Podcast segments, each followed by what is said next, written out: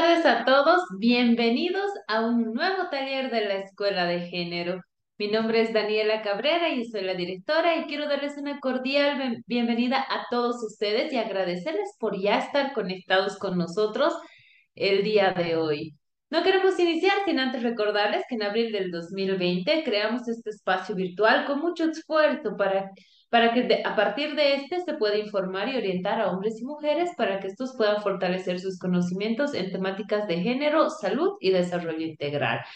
Este proyecto no sería una realidad sin la participación de todos y cada uno de nuestros expositores, que además que cuentan con una gran trayectoria y sobre todo con un alto sentido de responsabilidad social, participaron con nosotros en cada uno de nuestros talleres, brindando información importante para poder llegar a la población en general con lo que es información fidedigna y también desde la voz de especialistas y profesionales en diferentes áreas. Quiero decirles que juntos hemos aprendido en más de 166 talleres, con más de 598 mil personas que han participado en los de los diferentes departamentos, más bien de nuestro país y también del extranjero. Queremos agradecerles a todos ustedes por confiar en este su espacio llamado Escuela de Género y Desarrollo. Quiero darles nuevamente la bienvenida al taller número 167 de la Escuela de Género, donde vamos a hablar sobre un tema muy importante y además muy conveniente en esta época que estamos viviendo una ola de calor en todo nuestro país y también en todo nuestro continente. Así que quiero agradecer a nuestra, primero a Samuel Doria Medina, por ah, apoyarnos en realizar cada uno de nuestros talleres.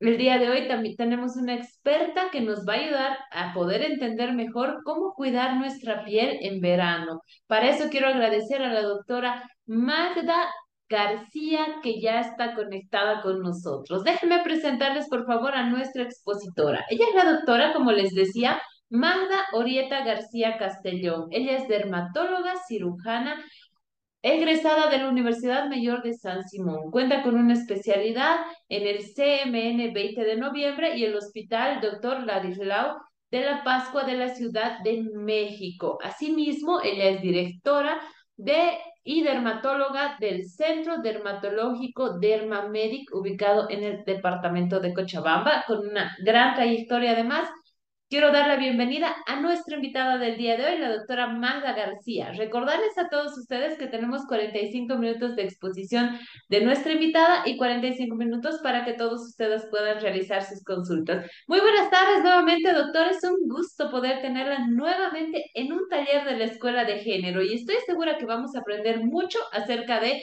este tema del cuidado de la piel en verano. Muy buenas tardes y bienvenida, por favor, adelante. Buenas tardes, Danielita. Buenas tardes a toda la audiencia. Gracias, gracias por este espacio tan valioso. Felicidades por esta iniciativa. Llegas a tantas personas, ayudas a tantas personas porque el conocimiento es poder, el conocimiento es salud. Y con estos talleres, eso es lo que brindas. Brindas conocimiento, brindas una ayuda invaluable. Felicidades, muchas gracias y muy buenas tardes a todos. Muchas gracias por sus palabras, doctora. Y este espacio no sería una realidad sin la participación de profesionales con gran trayectoria como lo es usted. Le agradecemos por sus palabras que nos motivan a seguir adelante. Iniciamos, por favor, doctora, si nos permite, usted va a compartir sus diapositivas, por favor. Sí, voy a compartir mis diapositivas en un momento. Perfecto. Adelante, por favor, iniciamos entonces. ¿Están ahí? ¿Sí se ve? ¿No vemos todavía su pantalla, doctora? No, todavía. No, todavía. Mientras compartimos pantalla, doctora, si me permite, voy a enviar saludos a la gente que se conecta con nosotros de diferentes puntos de nuestro país, Bolivia, gente que está conectada desde La Paz, Oruro, Potosí, también gente de Cochabamba, gente de Chuquisaca, de Tarija, del oriente boliviano y gente también del exterior. Saludos a Paraguay, donde tenemos una gran audiencia. Ahora sí podemos ver su pantalla, doctora. Adelante, por favor. Bien. Este tema sí me parece muy, muy importante, ad hoc para el momento, porque precisamente estamos en esta estación, una estación tan esperada por muchos, una estación no tan esperada por otros. ¿Por qué por muchos? Porque coincide prácticamente con el periodo vacacional, el receso académico, de los estudiantes y también puede coincidir con el receso profesional de algunos profesionistas. Y no tan esperada por otros porque es la estación en la que la radiación ultravioleta es mucha más intensa que en otras estaciones y por ende es necesario conocer cómo afecta esta, esta estación o cómo influye esta estación a nuestra piel. Bien.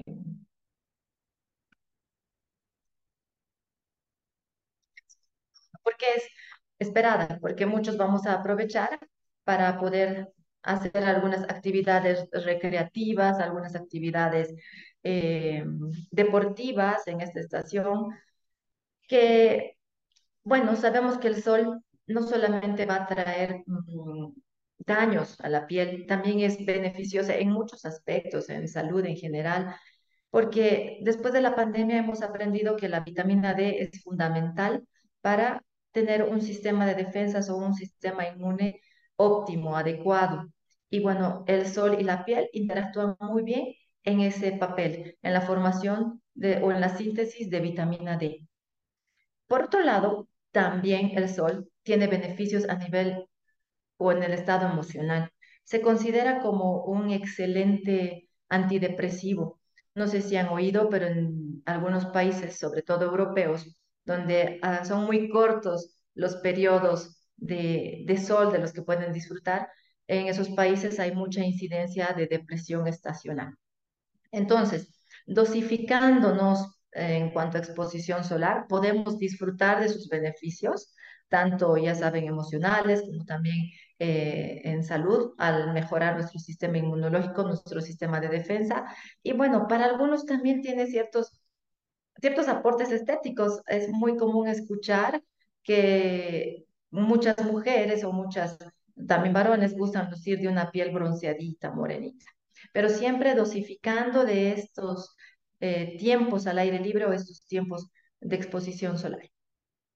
Cuando no logramos dosificar nuestro tiempo al aire libre o nuestro tiempo de exposición solar, pues ahí vamos a ver los efectos dañinos o perjudiciales sobre nuestra piel, que pueden ir con efectos inmediatos como es, son las quemaduras solares, que todos conocemos, ese enrojecimiento horas después de una exposición solar. Y cuando la exposición solar es en horas pico, en horas de mucha radiación solar, que es entre las 10 de la mañana y las 3 de la tarde, no solamente vamos a ver ese enrojecimiento, sino también podemos llegar a tener eh, ampollas, teniendo quemaduras mucho más profundas.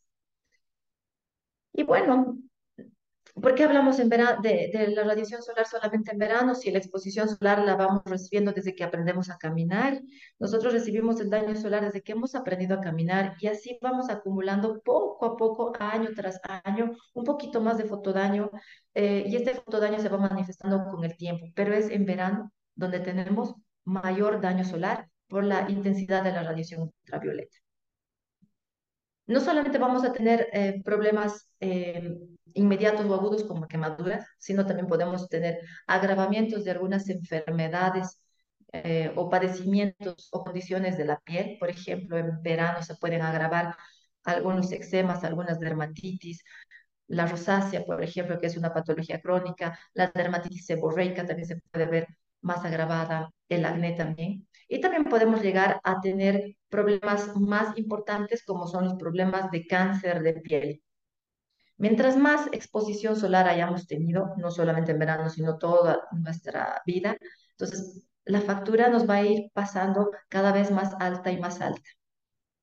Es importante conocer para entender un poquito más de todo lo que vamos a hablar hoy, de algunos conceptos generales. Todos hemos visto, hemos leído, hasta en los maquillajes, incluso se ve como texto que protege o tiene un factor de protección V. V es la abreviatura de la radiación ultravioleta. Y para entender mejor qué es la radiación ultravioleta, pues aquí hay una definición. La radiación ultravioleta no es nada más que una fuente de energía, es una forma de energía derivada del sol. Esta radiación ultravioleta va a dividirse en tres de acuerdo a las longitudes de onda. Las que siempre hemos oído son la VA, la VB y bueno, muy poco oída antes, pero ahora ya también se puede oír más, la radiación ultravioleta C. Si vemos en esta gráfica, Ambas, que son, bueno, las tres que tienen diferentes longitudes de onda, tienen diferentes alcances en la superficie terrestre. Siendo la más abundante de estas tres, que, la que llega en mayor proporción a la superficie terrestre, la radiación ultravioleta A. Y esta radiación ultravioleta A es la que va a penetrar incluso hasta la dermis, la segunda capa de la piel, en donde va a ejercer sus efectos dañinos, perjudiciales. Esta radiación ultravioleta A va a ser la causante del envejecimiento precoz, prematuro. Y esta radiación ultravioleta A puede pasar o penetrar a través de las nubes. Es muy común escuchar que uno no se pone protector solar cuando está nublado porque no hay sol. Y en realidad sí, el sol está ahí y las nubes no nos permiten ver, por supuesto, las diferentes longitudes de ondas, pero las que van a ser filtradas o las que van a poder atravesar más bien estas nubes y también algunos filtros como las ventanas o los vidrios son en mayor proporción la radiación ultravioleta A. La radiación ultravioleta B llega solamente a afectar la epidermis, pero es allí donde va a producir algunos daños o algunos cambios. Va a producir el daño en el DNA de las células y al producirse este daño en el DNA va a impedir la regeneración, la renovación celular adecuada, óptima. Va a inducir también este daño en el DNA a mutaciones, a cambios que pueden llevar incluso hasta a, condicionar cáncer de piel. Entonces, esta radiación ultravioleta B es la que va a causar o va a ser la causante del cáncer de piel, además de las quemaduras de sol. La radiación ultravioleta C, que también la hemos oído mucho, sobre todo a partir de la pandemia, porque hemos eh, sido bombardeados por muchas sugerencias de aparatos o, tecnología que esterilice o desinfecte ambientes. Bueno, esta radiación ultravioleta se utiliza mucho para desinfectar superficies o ambientes. Entonces ya sabemos un poco más de esta terminología, que también la vemos y es útil conocerla para saber decidir cuál es el mejor fotoprotector, porque ahora ya no llamamos protector solar, llamamos fotoprotector. Hay algunos factores que van a influir en los niveles de esta radiación ultravioleta. Van a influir para que sea mayor, que haya una mayor intensidad o para que sea menor la intensidad de la radiación ultravioleta. Por ejemplo, la capa de ozono. En la capa de ozono se van a filtrar, se debería filtrar muchas de estas longitudes de ondas, pero como ya es de conocimiento de la mayoría o de todos, la capa de ozono se ve afectada siendo reducida en grosor y también llegando a ser ausente en algunas áreas. Entonces, al no haber una suficiente capa de ozono que absorba o que filtre la radiación ultravioleta dañina, entonces vamos a tener mayor incidencia en la superficie terrestre de estas radiaciones ultravioletas que ya saben pueden ser perjudiciales o dañinas para las partes más expuestas o las primeras uh, um, sistemas de defensa del cuerpo humano, que son la piel y la vista. La hora del día también es un factor importante a tomar en cuenta. Hay horas pico, hay horas en las que el sol está posicionado mucho más específicamente para condicionar mayor daño por la radiación ultravioleta. Estas horas pico son entre las 10 de la mañana y las 3 de la tarde. Horarios en los que la fotoprotección debería ser mucho más estricta, pero a veces no depende de nosotros, a veces las actividades laborales mm, obligan a que uno tenga que estar expuesto incluso en estas horas pico. Sin embargo, sabiendo cuáles son las formas de proteger o cuidar la piel, podemos reducir este daño a partir de la radiación ultravioleta. La época del año también, ya saben que es un factor, por eso estamos hablando hoy del, la, del verano y nuestra piel, porque precisamente en verano la radiación ultravioleta es mucho más alta. La altura de la ciudad o del país en el que vivimos también juega un papel importante. Pues aquí en Bolivia la altura no nos juega a favor porque mm, tenemos una radiación, una intensidad o un índice de radiación ultravioleta mucho más alto que eh, países más bajos o al nivel del mar. Y es por eso que también tenemos muchos más problemas de piel, tanto en verano como en el resto de las estaciones, pero que pueden verse intensificadas sobre todo en el verano.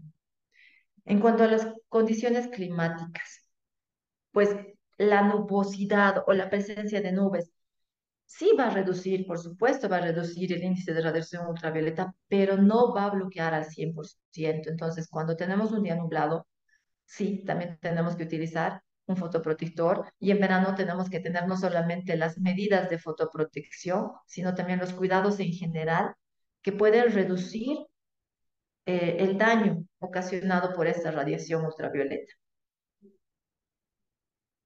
Aquí una gráfica de lo que ya hemos hablado.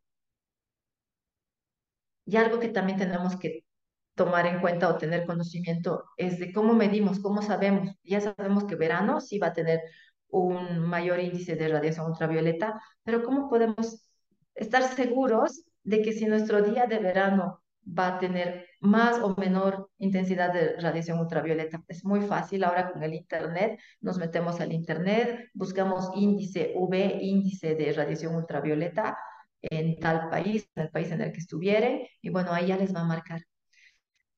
Eh, la, el puntaje va desde el 0 hasta el 11, siendo mm, a partir del 8 en adelante que la radiación ultravioleta es muy perjudicial o dañina.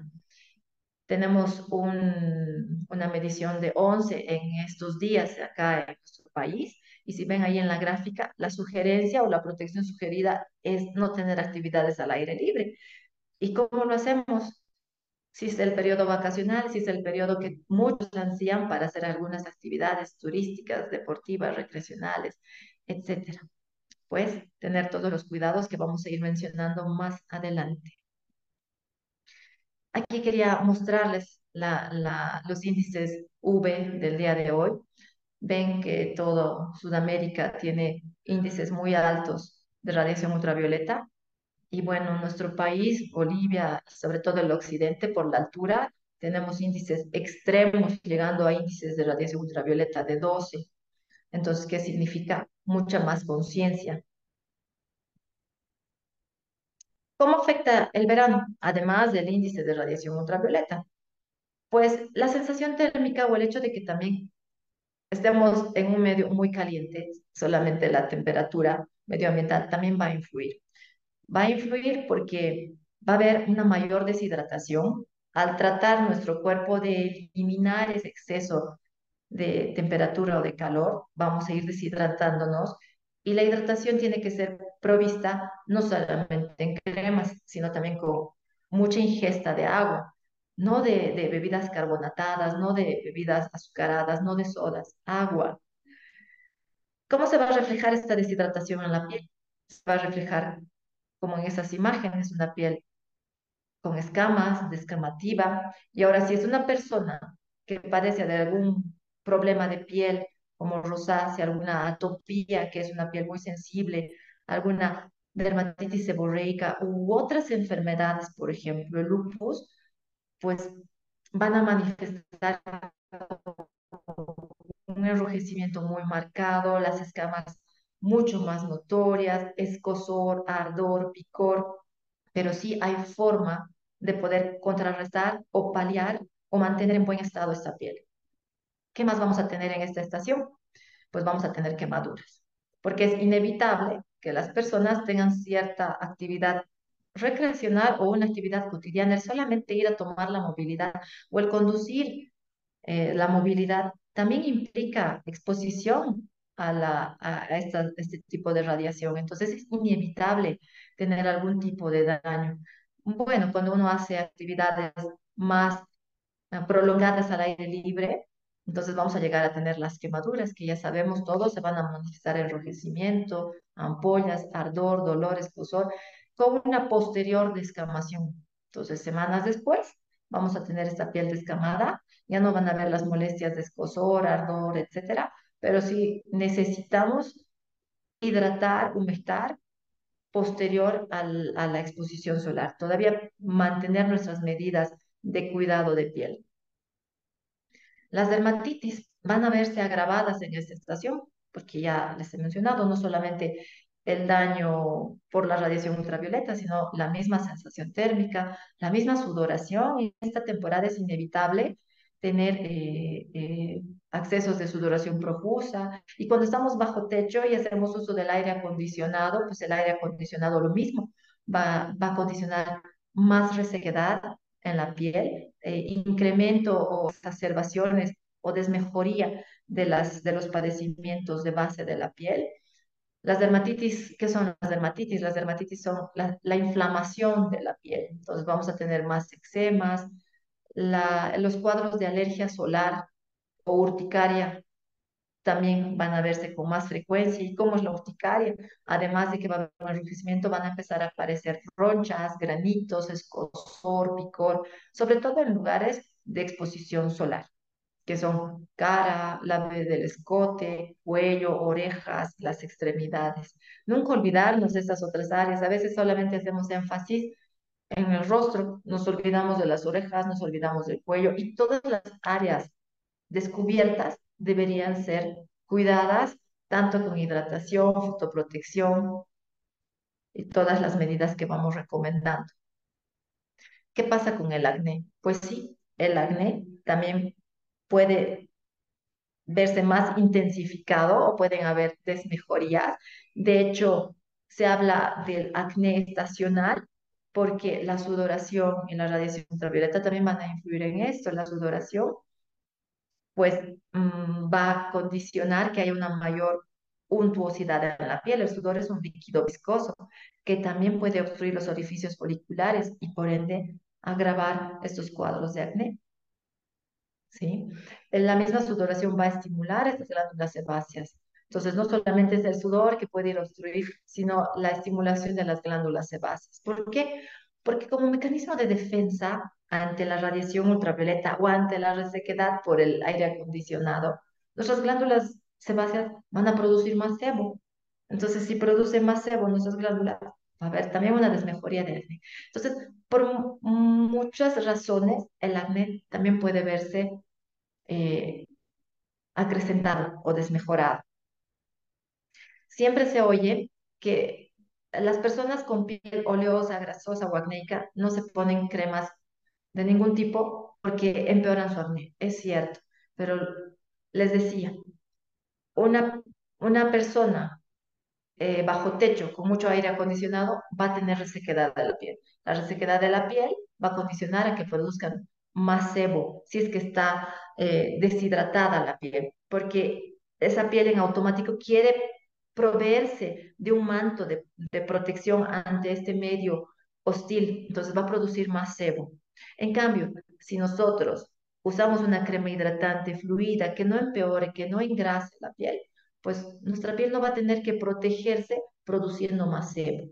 Entonces, no va a haber una desmejoría del acné por la hiperproducción de sebo, pero sí por la sudoración. Pero bueno, ahí tenemos que complementar con otras medidas algo muy común en nuestra raza, en nuestro medio, las manchas. Muchos pacientes después de hacer tratamientos en invierno ven mejoras en la piel en cuanto a la pigmentación, pero resulta que llega el verano y siguen con la fotoprotección correspondiente, siguen con las medidas, pero por alguna razón incrementan esta, tonalidad en las manchas, empeoran.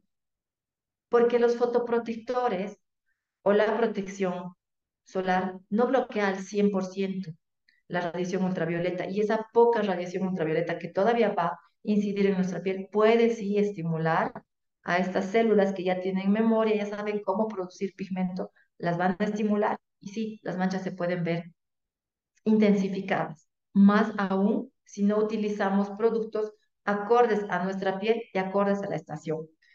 ¿A qué me voy con esto? Que es muy común hoy en día ver que por las sugerencias de las redes, uno haga uso de productos que puedan irritar la piel, que pueda sensibilizar los famosos retinoides, los alfa hidroxiácidos, las mascarillas astringentes, todo eso puede sensibilizar nuestra piel. Entonces llegamos al verano y en verano seguimos utilizando estos productos que son excelentes antiedades, que son excelentes despigmentantes, pero a la vez son sensibilizantes. Entonces, ¿qué pasa? Se sensibiliza nuestra piel y por ende se mancha más. ¿Sí? El melasma es una de las patologías muy comunes de hiperpigmentación, pero también los léntigos son muy comunes a partir de cierta edad, que se llaman manchas seniles o manchas del sol. Estos también pueden verse un poco más intensificados en esta estación o en esta temporada. Ahora, si ven en el texto, no solamente se habla de la, de la radiación ultravioleta, sino también de la luz visible. Estando bajo techo, igual, las fuentes de luz visible también van a influir las fuentes de luz azul, que son los celulares, los computadores, también son otro factor que induce a la pigmentación. Pero bueno, eso no solamente es en. ¿Qué pasa con la calidad de la piel o el envejecimiento? El sol o la radiación ultravioleta acelera el envejecimiento. Por eso se habla ahora de un fotoenvejecimiento o un envejecimiento acelerado, que no va a depender de la cronología, no va a depender de la edad. Mientras más fotodaño tenga una persona, va a tener un envejecimiento prematuro, precoz. Y este envejecimiento prematuro o precoz secundario a la radiación ultravioleta es un poco distinto al envejecimiento cronológico. Esta fotografía es de, de textos, es de libros de dermatología y la van a ver al googlear. ¿Qué es lo que representa o qué es lo que transmite esta imagen? Esta imagen es de una persona que se dedica a conducir, es un chofer. Pero hay una gran diferencia entre una hemicara. Uno de los hemilados tiene una piel mucho más gruesa, más demacrada, con arrugas muy pronunciadas, muy deshidratadas, se la ve, se la ve demasiado flácida y demasiado seca. Es la misma persona, pero al ser chofer ha tenido mucho más fotodaño de la hemicara izquierda. En cambio, la hemicara derecha, que muestra su edad cronológica o el daño acorde a su edad, no tiene unas líneas de expresión o unas arrugas tan profundas, tan marcadas, no tiene una flacidez tan marcada, no tiene la piel tan decolgada, caída. Entonces, esto ilustra muy bien cuánto influye la radiación ultravioleta en, en la calidad de la piel, en el envejecimiento. Es por eso que se oye hoy en día que pues el primer tratamiento antiedad o la primera crema antiedad es el fotoprotector. Pues sí, es el fotoprotector. Yéndonos con mm, problemas más graves, más vitales, el cáncer de piel. El cáncer de piel es muy común en todas las personas que viven en ambientes muy hostiles por la altura, por las condiciones climatológicas, la resequedad o por la actividad laboral o por la actividad recreativa, pues todas esas personas que tienen mucho fotodaño van a ser candidatas a tener o no, pero sobre todo a las personas eh, agricultoras, ellas, en ellas se ve muy comúnmente cáncer de piel. Y el cáncer de piel puede ser de tipo melanoma o no melanoma. El de tipo melanoma es el más agresivo, es el, el, al que más se le teme, es el que acaba con las vidas. ¿Y cómo podemos ir sospechando o viendo o dándonos cuenta de que sí hay ciertos cambios que nos pueden dar a pensar en algún tipo de cáncer de piel? Aquí ven estas tres manchas, los pacientes tienen que cuidar sus manchas, tienen que evaluar sus manchas, que si bien las pueden tener desde nacimiento a manera de lunares, estos también pueden ir mutando, modificando con el pasar de los años. Y dentro de los cambios que se tienen que ir observando, son claramente los que se ve, visualizan acá, el color. Si ven, las cuatro imágenes no tienen lesiones homogéneas en color. Esta primera de la izquierda, pues tiene un extremo mucho más oscuro, mucho más pigmentado, tiene en el borde inferior un tono más claro de café y en el extremo superior aún más claro. Entonces, esta disparejidad de colores o de tonalidades ya es un signo de alarma. Otro signo de alarma de los lunares, las manchitas, es la irregularidad. ¿Ven? Esta imagen es muy irregular en forma, pero también en color. No tiene un color homogéneo, no tiene un color parejo, tiene diferentes tonalidades de café, aquí un poco más oscuro, más claro. También esto nos tiene que alarmar, alertar. Y este, esta otra tercera imagen, aún más evidente, la disparejidad de tonalidades o colores. Tiene incluso hasta negros. Entonces, el sol sí puede inducir mucho a estas mutaciones o a estos cambios de estos lunares y condicionar la aparición o el desarrollo de cáncer de piel. Ya sabemos que es porque ha habido un daño en el DNA y al haber este, este cambio o este daño en el DNA, van a haber mutaciones que conduzcan o terminen en un cáncer de piel se oye mucho de lo que es ABCD, pues el ABCD es lo que habíamos comentado, la asimetría de la mancha o del lunar, eh, la irregularidad en los bordes, la disparejidad o la falta de homogeneidad en el color. En cuanto al diámetro, se habla de un diámetro de 6 milímetros, pero hay lunares que los podemos tener desde infancia y pueden con el tiempo, muy gradualmente, muy sutilmente, llegar a medir más de 6 milímetros de diámetro. Si, este, si es que ese crecimiento ha sido así de sutil, de lento, no se considera maligno. Bueno, es el médico dermatólogo que además de ver todas estas características visibles al ojo, pues tenemos que utilizar algunas lupas de aumento para ver algunas otras características. En cuanto a la evolución, si un lunar, lo que les decía, crece súbitamente, pero además de eso cambia el tamaño, cambia la forma, cambia el color, empieza a sangrar, empieza a doler, pues esos son cambios muchos, muy evidentes de algún problema maligno. Entonces, todo esto del ABCD es para uh, ilustrarnos un poquito más de lo que son las lesiones que nos sugieren melanoma, el cáncer más temido de piel. Pero hay otros tipos de cáncer que ya no son tan agresivos, no, no, no son tan fatales, no tienen un final tan fatídico como el melanoma, que son los cánceres de tipo no melanoma. Estos, como se fijan, no tienen un color entonces, a veces las personas al no tener el color, porque siempre buscan, tengo una mancha que no se ve bonita, pero el cáncer no solamente se manifiesta de un color oscuro, pigmentado o como patito feo, se puede manifestar también como un eczema, como una piel seca, descamada y enrojecida en áreas fotoexpuestas. Esas ya llegarían a ser lesiones precancerosas y, el paciente no les da la importancia adecuada, tiene esa piel seca, deshidratada, se pone su crema, se pone su mentizán, se pone un ungüento, pero no mejora, no desaparece, es más, puede evolucionar hacia una herida. Entonces, cuando ya es una herida, el paciente dice, tengo esta herida que no me cierra, que no me sana, me he puesto muchas cremas antibióticas y no sana.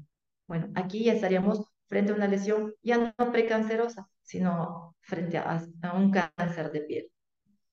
Pero cuando podemos tratar a tiempo en fases precancerosas, evitamos llegar a estas lesiones tipo cáncer. ¿Cómo evitamos llegar a las lesiones precancerosas con todas las medidas que ya hemos hablado, sobre todo de fotoprotección?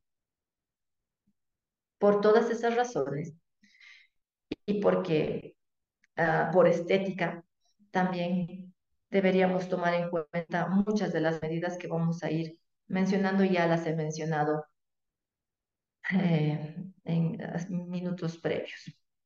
¿Cómo cuidamos?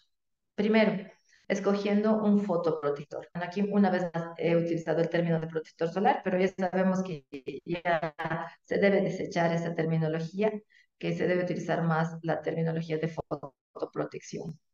¿Cómo sabemos cuál escoger, independientemente de la textura, porque tenemos tantas, tantas texturas, vienen cremas, vienen gel, vienen aerosoles, vienen con color, sin color, incluso tenemos fotoprotección tomada en cápsulas.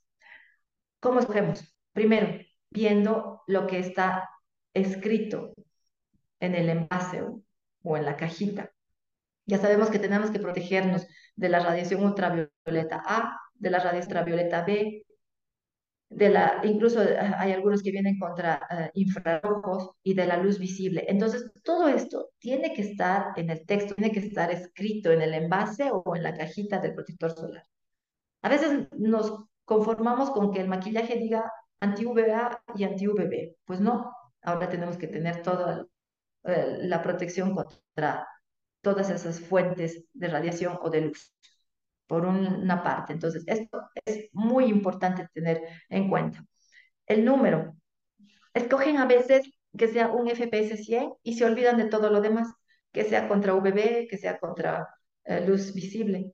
Pues el factor sí es cierto, es importante, pero ya está prácticamente normado que para Latinoamérica nuestro fotoprotector tiene que tener un factor de 30 para arriba. La mayor parte de los fotoprotectores dermatológicos tienen un FPS de 50, siendo suficiente. Si además del FPS 50 me protege o tiene inscrito todas, todo ese espectro de fotoprotección, perfecto.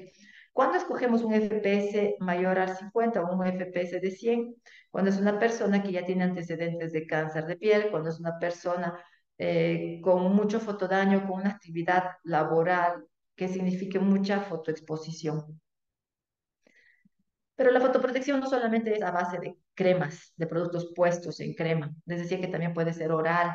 Sí hay cápsulas de fotoprotección. ¿A quienes se les indica o se les recomienda esta fotoprotección oral? A las personas que trabajan al aire libre o a las personas que hacen actividades deportivas eh, constantes, repetidas. La alimentación también es parte de este tipo de cuidado porque con las ah, frutas, con las verduras, nos vamos a proveer de vitaminas y minerales. Estas vitaminas y minerales van a combatir este fotodaño o este daño oxidativo. Al combatir vamos a reducir todo lo que hemos mencionado como daños, quemaduras, o vamos a hacer mm, menos intensas las quemaduras, van a repararse más fácilmente estas pieles, eh, va a haber menos incidencia de melasma, porque estas vitaminas y minerales también ayudan a reducir la producción de pigmento son complementos que sí hay que tomar en cuenta, no solamente es la crema, sino también la alimentación y todo lo que pueda sumar a, evitar el contacto de la radiación ultravioleta en la piel. Los gorros, las gafas, la ropa, la ropa de manga larga, todo eso ayuda muchísimo a reducir todo ese, ese daño por radiación ultravioleta. La limpieza también es muy importante porque ya sabemos que en esta temporada va a haber mayor sudoración. Esta sudoración también puede ser la causante de una eh, desmejoría del acné. Entonces, tener productos de limpieza adecuados a nuestra piel. Si es una piel con rosácea, no va a poder utilizar un limpiador astringente, tendrá que utilizar un limpiador propio e indicado por su médico de cabecera. Pero es importante tener una, un producto de aseo de limpieza es también común en la consulta escuchar que los pacientes no hacen uso de limpiadores, sino solamente es el agua o más bien hacen uso del shampoo como para hacer el aseo del rostro y del cuerpo o hacen uso de jabones de lavar de ropa. Es muy común. La limpieza tiene que hacerse con un producto adecuado a, a nuestro tipo de piel. Y hoy en día se escucha mucho de los limpiadores que son libres de detergente. Sería lo ideal, el detergente siempre barre con esa capa de protección que tiene la piel. Al barrer con la capa de protección que tiene la piel, nuestra piel se hace más sensible y más lábil a todos los daños del medio ambiente, sol, resequedad, etc. Entonces la limpieza sí, también hay que tomarla en cuenta. Hidratar la piel, ya había mencionado las diapositivas iniciales, que la hidratación ayuda a que una piel no sea tan sensible. Entonces sí podemos hidratar una piel acnéica, una piel oleosa, una piel grasosa. Y eso no significa engrasar la piel. Hay muchos productos de hidratación. Eh, mientras su producto sepa que sea la textura adecuada para su piel, perfecta. Y si además de ello tiene algunos otros componentes como antioxidantes, vitamina C, vitamina E, perfecto. El ácido hialurónico es uno de los componentes muy populares hoy en día y sí es un excelente componente de hidratación. Tiene su efecto antiedad, por supuesto, pero sobre todo de hidratación. Aquí unos ejemplos de la gran gama u opciones que tenemos de hidratantes, limpiadores, limpiadores en espuma, en gel, en barras, líquidos, hidratantes también con diferentes componentes. Eso como medidas generales. Ahora, ¿qué pasa cuando ya tenemos algún daño en la piel? El primer daño en la piel después de una larga exposición al sol y en horas pico es reparar esa piel dañada, esa piel quemada. Hay algunos productos que pueden tener algunos calmantes, por ejemplo, la calamina, que ayuda mucho como componente para calmar ese picor, ese ardor, y algunos otros componentes extras que pueden tener algunas vitaminas, algunos geles a base de aloe vera que me ayudan también a calmar, pero repito, en esas fases iniciales, en las quemaduras, en esas me van a ayudar. Cuando la quemadura ya es muy uh, agresiva muy intensa, pues ya el médico complementará incluso con algunos antihistamínicos, no necesariamente porque sea una alergia, sino porque estas quemaduras van a ir acompañadas de escosor. También podemos ir acompañando con algunos antiinflamatorios puestos o tópicos, como son los corticoides. La hidrocortisona es al alcance de todos o de la mayoría y sí es un buen aliado para calmar las molestias, para ayudar a desinflamar, complementando por supuesto con las medidas generales que son limpiadores adecuados, cremas hidratantes, hidratación eh, ingerida. ¿Qué más se hace para cuidar la piel? Bueno, pues sí hay tratamientos complementarios, tratamientos que ya se los pueden hacer en gabinete o con el médico correspondiente, que pueden ir desde mascarillas hidratantes para rehidratar o recomponer esa piel, para ir a reparar el daño. Cuando hay pigmentación se puede complementar con algunos procedimientos, pero procedimientos que no irriten la piel, procedimientos que no sean agresivos, peelings muy light, muy suaves, láseres que no dejen la piel sensible. Hay muchos procedimientos que pueden ayudar a reparar lo que hemos dañado en verano, pero siempre y cuando sean procedimientos que no sigan sensibilizando a la piel. Bueno, entonces es hora y es temporada y es estación en la que tenemos que tomar en cuenta todos esos aspectos que he mencionado, desde la hidratación, la alimentación, la fotoprotección sobre todo, y mantener la rutina en las personas que ya se saben de piel sensible o que ya se saben con alguna patología que signifique mayor sensibilidad en su piel. Muchas gracias.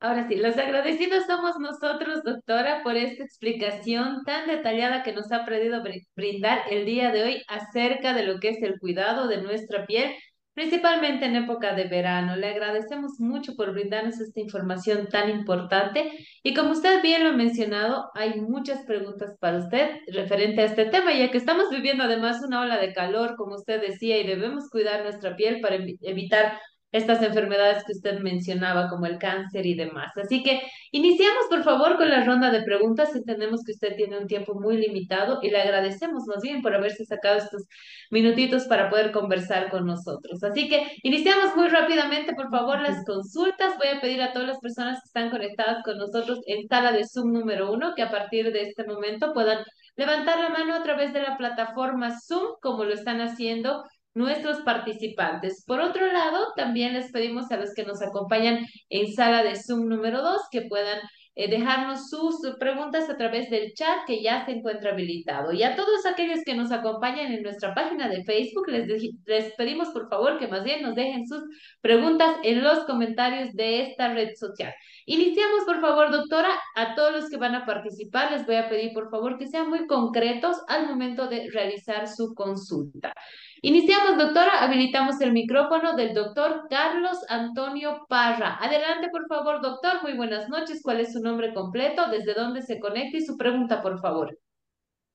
Muy buenas noches. Felicitar a la doctora por la ponencia. Eh, mi nombre es Carlos Antonio Parra Gutiérrez, desde la ciudad de La Paz. Dos preguntitas o aclaraciones, por favor, doctora.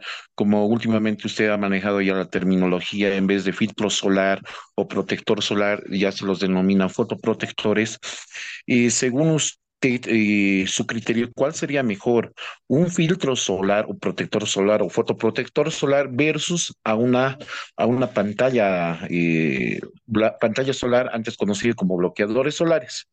Y la segunda, si es verdad que mientras más alto el factor de eh, protección solar, el FPS es más irritante y más agresiva contra la piel. Gracias.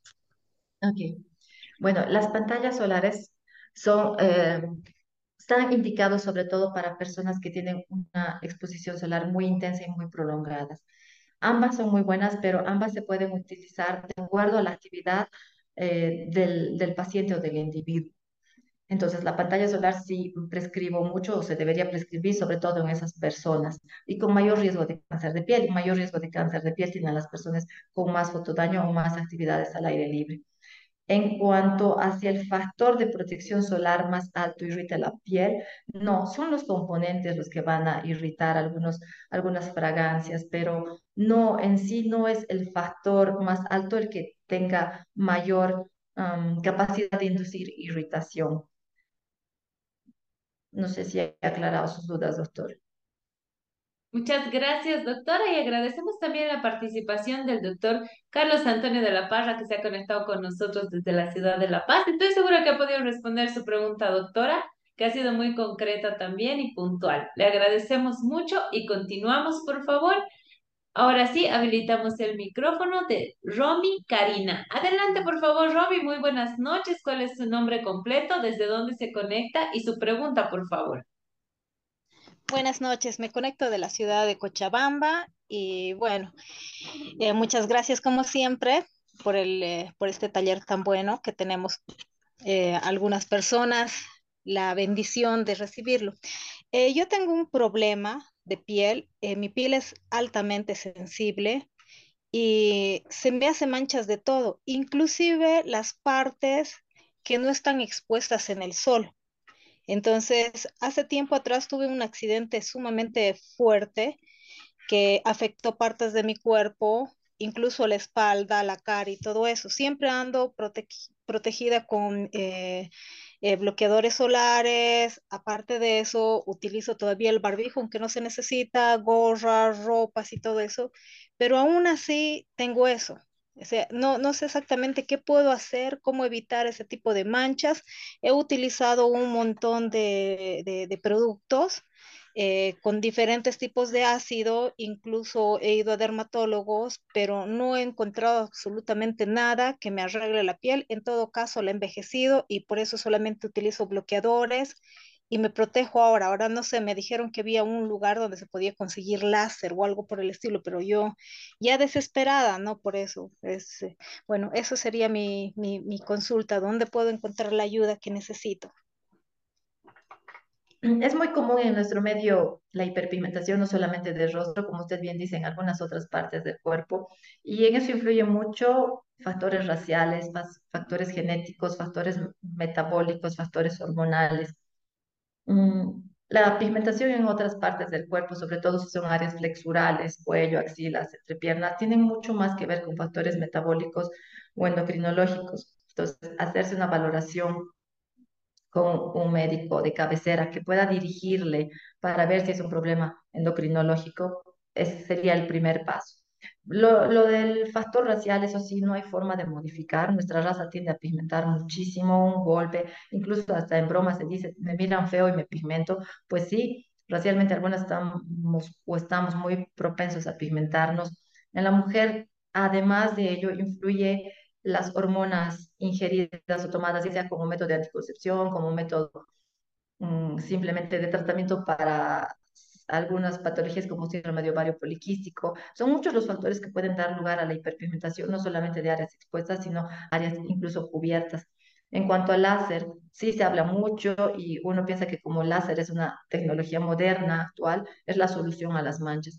El láser considero que es un complemento muy útil para reducir la tonalidad. La finalidad sería despigmentar, pero el láser no nos va a cambiar factores raciales, no nos va a cambiar factores geográficos, nuestra altura ya saben que influye mucho, no nos va a cambiar algunos factores propios como la sensibilidad, una piel muy sensible, una piel que se irrita, que se lastima, se va a manchar con facilidad y eso generalmente es también por factores raciales. A partir de los 20 años es que vemos más de esos problemas. Me, pica y, o tengo un moretón y se mancha. Tratamientos complementarios siempre hay, hay varios, pero una solución y decirle, hay un tratamiento mágico que le quite la susceptibilidad a pigmentarse, lamentablemente no hay muchas opciones a ello, sino conocer nuestra piel, conocer qué es lo más útil, conocer, por ejemplo, que el verano sí nos va a pigmentar más y que pueden incluir otras enfermedades. Todo eso nos ayuda a poder sobrellevar y manejar y tener mejores resultados.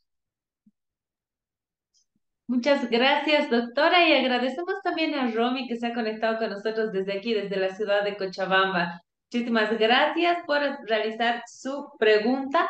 Continuamos, por favor, doctora. Ahora sí nos trasladamos de manera virtual a nuestra sala de Zoom número 2 y le voy a transmitir en este momento Una pregunta que estoy segura que muchos no se la realizan porque tienen este tipo de problemas. Karen Huanca nos dice, ¿cómo puedo proteger mi piel si el bloqueador solar que utilizo me causa picazón o comezón? ¿Qué hacemos en esos casos, doctora? Ok, hay diferentes opciones de protección.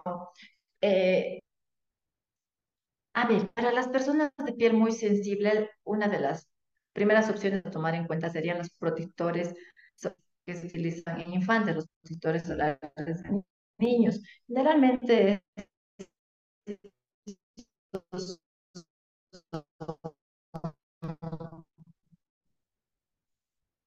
más minerales. Al final probó todos los minerales, probó, no sé, todo el abanico de fotoprotectores que hay y ninguno le sienta bien. Habría que ver por qué. Les comentaba que la piel deshidratada es una piel sensible, entonces también complementar con una hidratación adecuada, conveniente, tanto diurna como nocturna. Eh, la alimentación complementa a la fotoprotección por, por el efecto de las vitaminas, minerales, de los antioxidantes. La protección física, la, la participante previa, por ejemplo, nos decía que utiliza barbijo, es cierto. La protección física incluiría un barbijo, pero qué incómodo en verano. Pues, quienes puedan y consideren y sea muy necesario, pues lo podrían hacer. La ropa, lo físico, la fotoprotección física es otra opción para poder complementar todo ello. Muchas gracias, doctora. Tomar en cuenta entonces aquellas personas que tienen este problema de alergias por los diferentes tipos de protectores solares. Así que tomar nota, por favor. Doctora, otra pregunta que también es, es muy interesante y nos dice la licenciada Niria Lascano. Doctora, ¿cómo debemos usar el make-up con protector solar ¿Es bueno utilizar estos maquillajes con protector solar, doctora? No, primero debe ir el maquillaje, luego debe ir el protector solar o viceversa. ¿Cómo funciona esto, doctora, por favor?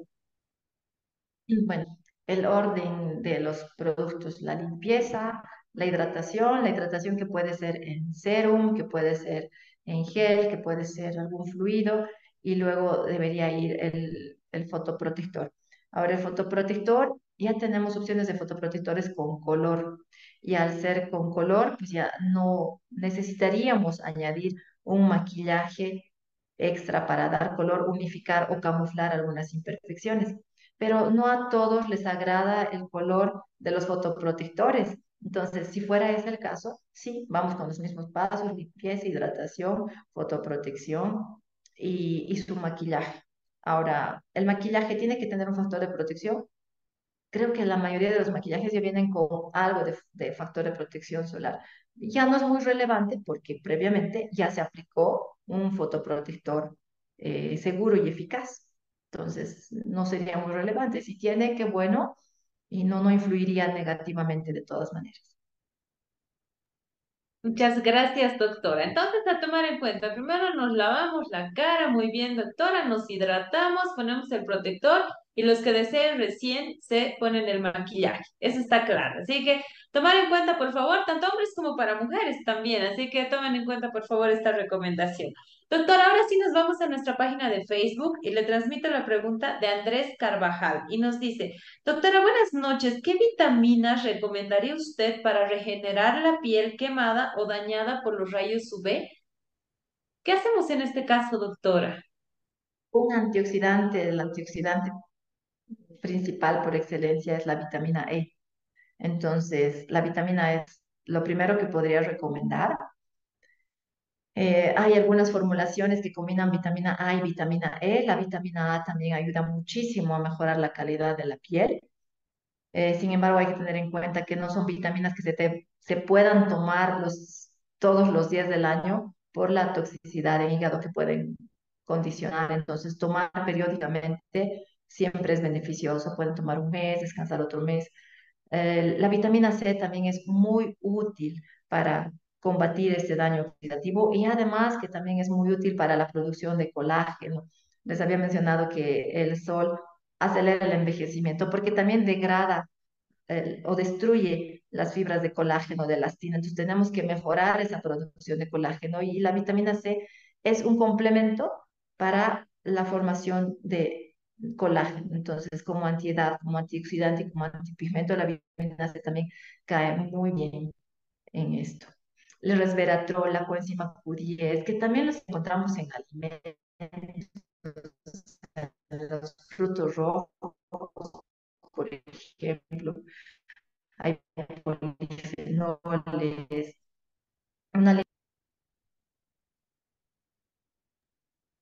Muchas gracias, doctora. Al parecer estamos con algún problema de conexión. Por favor, le vamos a agradecer si es que lo podemos solucionar. Así que mientras le transmito la siguiente pregunta también desde nuestra página de Facebook.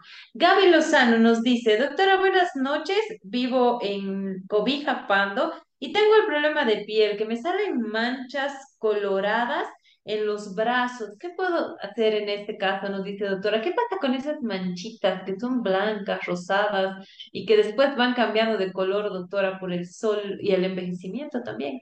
¿Cuál sería la recomendación? El sol, habíamos comentado que es beneficioso porque al participar en la síntesis de, vitamina D va a mejorar las defensas.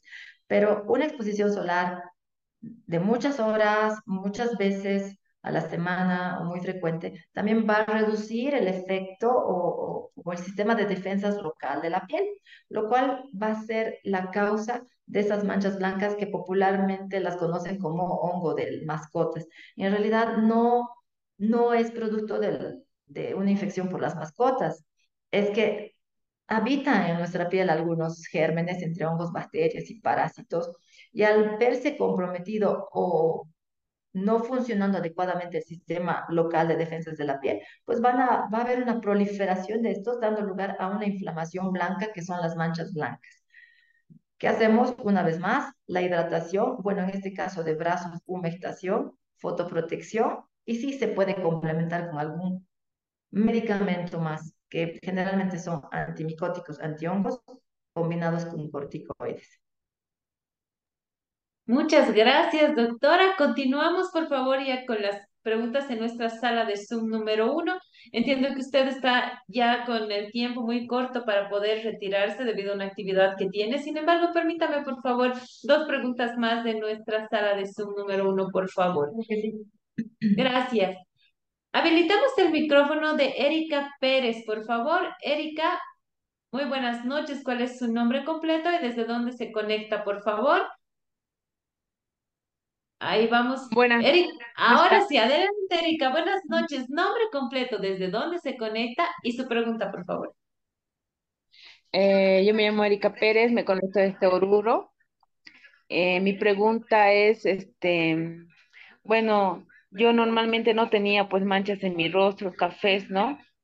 Este que tuve eh, un fracaso, entonces me salió las manchitas y hasta ahora no se me han perdido y yo no sé, no sé qué ya ponerme porque me han dado muchas cremas y con protector solar más, pero no, no se me pierden las manchas del rostro y a mi piel es seca. Entonces, como yo me enfermé hace el año pasado de cáncer, estoy muy delicada, casi dos años de cáncer y en mayo más o menos he salido del cáncer. Eh, mi piel se ha hecho así bien bien seca, arrugada, y la verdad no sé cómo, cómo hacer para que restablece de nuevo mi rostro, porque está manchado, así, mal.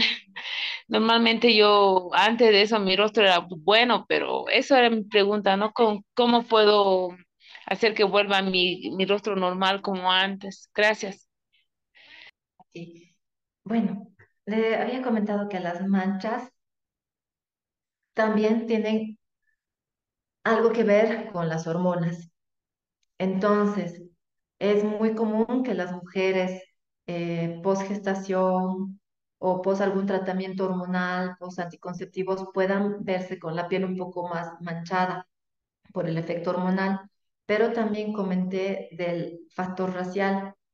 Hay mujeres que toman medicamentos o suplementos hormonales o anticonceptivos y nunca quedan manchadas porque pueden tener una predisposición, racial menor que una persona de color o de tez más morena. Entonces, sí, puede que haya influido un poco su embarazo, pero también mencioné de la piel deshidratada, que es una piel muy sensible. Entonces, su piel está deshidratada. Puede ser una piel deshidratada per se o puede ser una piel deshidratada provocada por alguna medicación o alguna condición. Cualquiera sea la causa de la resequedad de su piel, uno de los pasos a tomar en cuenta, utilizar algunos productos de hidratación.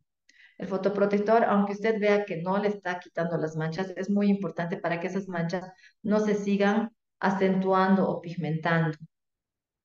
El, el estado emocional también influye, se ha demostrado y hay muchos artículos, revisiones que corroboran que el estado emocional influye sobre las manchas de melasma, que son distintas al léntigos. Hay diferentes tipos de manchas hiperpigmentadas. En las manchas de melasma sí hay cierta participación del estado emocional y una persona con algún problema similar al suyo emocionalmente, por supuesto no se le puede exigir que esté al 100.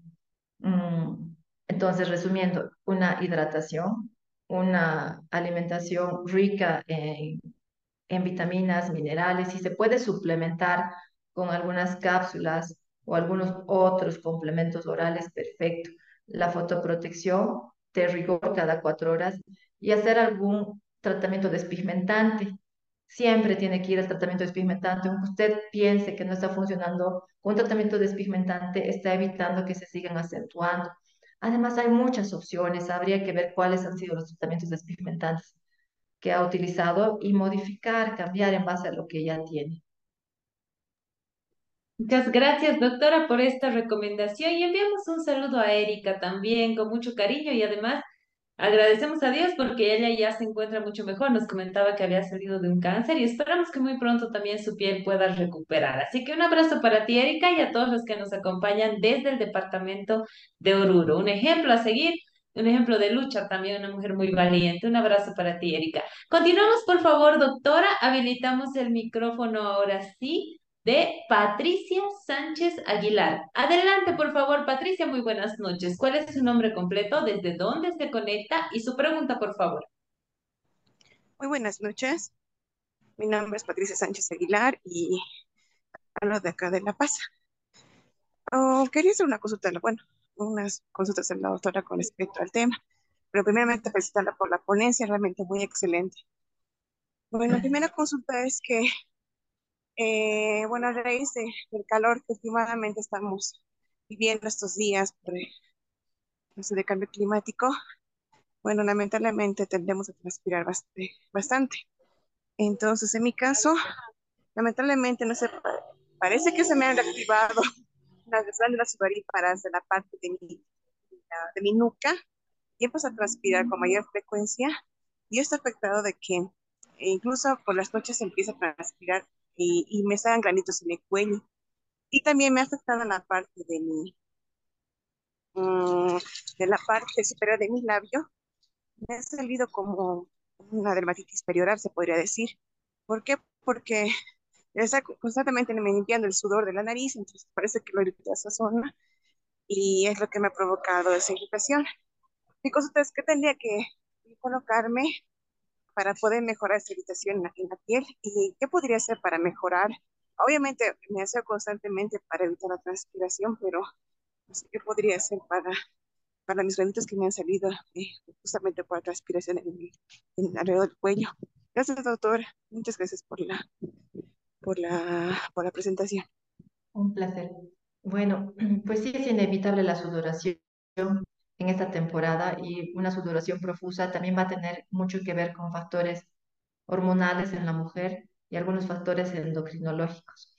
Pero bueno, eh, entonces, descartando o tratando esa sudoración profusa que se puede tratar eh, dermatológicamente con algunas lociones antitranspirantes o con algunos procedimientos que reduzcan esa sudoración, tratando esa parte, ya enfocándonos en los granitos. Hay algunas pomadas, por ejemplo, como las que mencioné y sí las, las tenemos a disposición en el país, pomadas que tengan óxido de zinc y calamina que van a ayudar tanto a secar las lesiones como también a reducir un poco las molestias. Ahora, si es una dermatitis por fricción, por un secado constante, repetitivo del área que está transpirando mucho, eh, hay algunas cremas que no son tan untuosas como las que le mencionaba con óxido de zinc y calamina, sino más bien con efecto antiinflamatorio y de hidratación. Cuando una piel está lastimada, ya sea por fricción u otra causa, hay que hidratar para ayudar a que se regenere y se reponga esa piel lo más óptimamente y prontamente. Muchas gracias, doctora. Le agradecemos por esta explicación. Vamos, por favor, con la última consulta. Habilitamos el micrófono de Juana Zamora, por favor. De manera muy puntual, Juana, muy buenas noches. ¿Cuál es su nombre completo? ¿Desde dónde se conecta y su pregunta, por favor?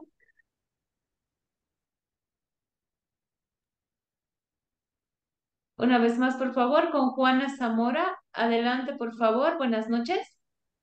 Buenas noches. ¿Me escucha? Sí, adelante, por favor. Eh, primeramente felicitarle a la doctora por la ponencia muy buena que hizo, porque a, a mí y a, muchas personas también nos ayuda a poder ah, cuidar nuestra piel y saber de muchas cosas o de la salud. Quiero hacer dos preguntitas, por favor. Uno, ¿Cómo puedo, qué recomienda o qué cremas recomienda para los granitos o piel de gallina en los brazos o en los muslos? Mi hijita tiene esa y no lo puedo hacer perder. Otra preguntita, ¿qué vitaminas o cremitas también me recomienda para la piel quemada por el sol? Porque arde, duele mucho. Gracias, doctor. Esta piel de gallina que menciona es propia de una piel muy sensible que se llama piel atópica. Y lo fundamental y principal en estas pieles sensibles o atópicas es humectar, humectar. Si bien no vamos a cambiar el tipo de piel, pero se puede mejorar mucho la calidad de la piel y sobre todo se puede ayudar a que sea menos sensible, devolviendo esa barrera de protección que sería en este caso la crema humectante. Ahora, si queremos ser un poco más específicos, además de una humectación, esta crema puede tener algunos componentes como urea, ácido salicílico y ácido láctico. Estos componentes lo que van a hacer es alisar un poquito más esta piel para que sea menos desagradable estéticamente. Las medidas eh, complementarias generales los baños, si es una piel seca, si es una piel sensible, los baños tienen que ser rápidos, breves. Mientras menos contacto con el agua, mejor, porque mientras más tiempo queden sumergidos en el agua, pues se va a resecar más, van a tener más problemas, más sensibilidad. Los baños breves, humectar dos veces al día, en invierno hasta tres veces al día. Si la crema tiene además urea, ácido salicílico láctico, mucho mejor. Exfoliar la piel, exfoliar cuerpo generalmente lo hacen con piedritas o con esponjas, esa exfoliación de todos los días, en vez de mejorar, va a dañar aún más, va a seguir limpiando, barriendo con esa protección. Entonces, sí, se recomienda en esa piel de gallina que se llama queratosis pilar exfoliación, pero una vez a la semana. Sobre todo humectación, vitaminas que ayuden. Eh, la vitamina A ayuda mucho en la queratosis pilar, en esa piel de gallina. La vitamina M va a ayudar sobre todo para mejorar ese manto o ese, esa barrera lipídica. Los omegas, eh, los pescados, el aceite de pescado también ayuda. Ha tomado, ¿no? Ingerido o comido, los pescados comidos, no aceite de pescado en cuerpo. Muchas gracias, doctora, por esta explicación. Entendemos que está con muy corto con muy poco tiempo ya para compartir con nosotros. Sin embargo, le agradecemos por haberse dado un tiempo para poder conversar con nosotros acerca de este tema tan importante como es el cuidado de la piel en verano. Agradecemos a las 2.500 personas que el día de hoy se han conectado y han participado del presente taller para aprender un poquito más sobre este tema. Doctora, por favor, le voy a pedir sus palabras de, de, de sus recomendaciones finales más bien y sus palabras de despedida con el compromiso de tenerla muy pronto en un siguiente taller de la Escuela de Género. Algo que vean las preguntas de los chats para terminar con esto. ¿Qué, ¿Qué tipo de piel sabe uno que tiene? ¿Cómo se puede dar cuenta qué tipo de piel tiene? Fácil, la mayoría de los bolivianos somos de piel mixta o grasa. Una piel mixta es la que va a tener el centro brilloso, grasoso, con los poros muy dilatados. Entonces, estas pieles mixtas, que son la parte centrofacial, oleosa, grasosa, brillosa, y el resto seco, son pieles que tienen que utilizar un protector solar fluido o en gel. Esas son las pieles acnéicas. Somos la mayoría pieles mixtas, porque también preguntaban qué tipo de protector tengo que utilizar porque tengo acné. Bueno, esa piel mixta es una piel propensa a tener acné. Esa piel con acné tiene que utilizar un protector en gel fluido o un fluido, no en crema, no untuoso, no grasoso.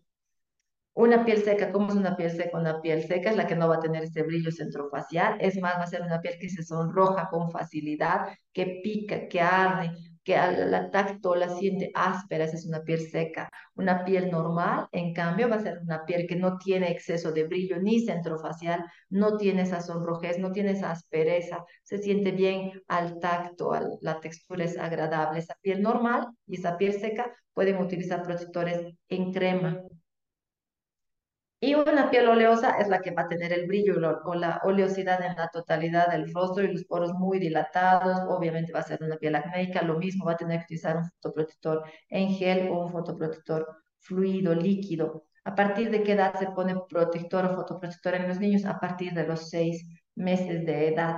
¿Cuántas veces se pone el fotoprotector? Que eso también me preguntaba. Se reaplica cada cuatro horas. Ahora, si es una persona que transpira mucho, tendrá que retocar cada tres horas incluso. La eficacia del fotoprotector depende de las veces que uno retoca, no tanto así del factor de protección solar, sino de las veces que uno retoca el fotoprotector. Me preguntan si para retocar el fotoprotector tienen que lavar el rostro. No necesariamente. Si estamos bajo techo o no transpiramos demasiado o no nos hemos expuesto a un ambiente de mucho polvo, podemos poner encima. Bueno, estas son algunas preguntas que pude ver y que pues las voy aclarando.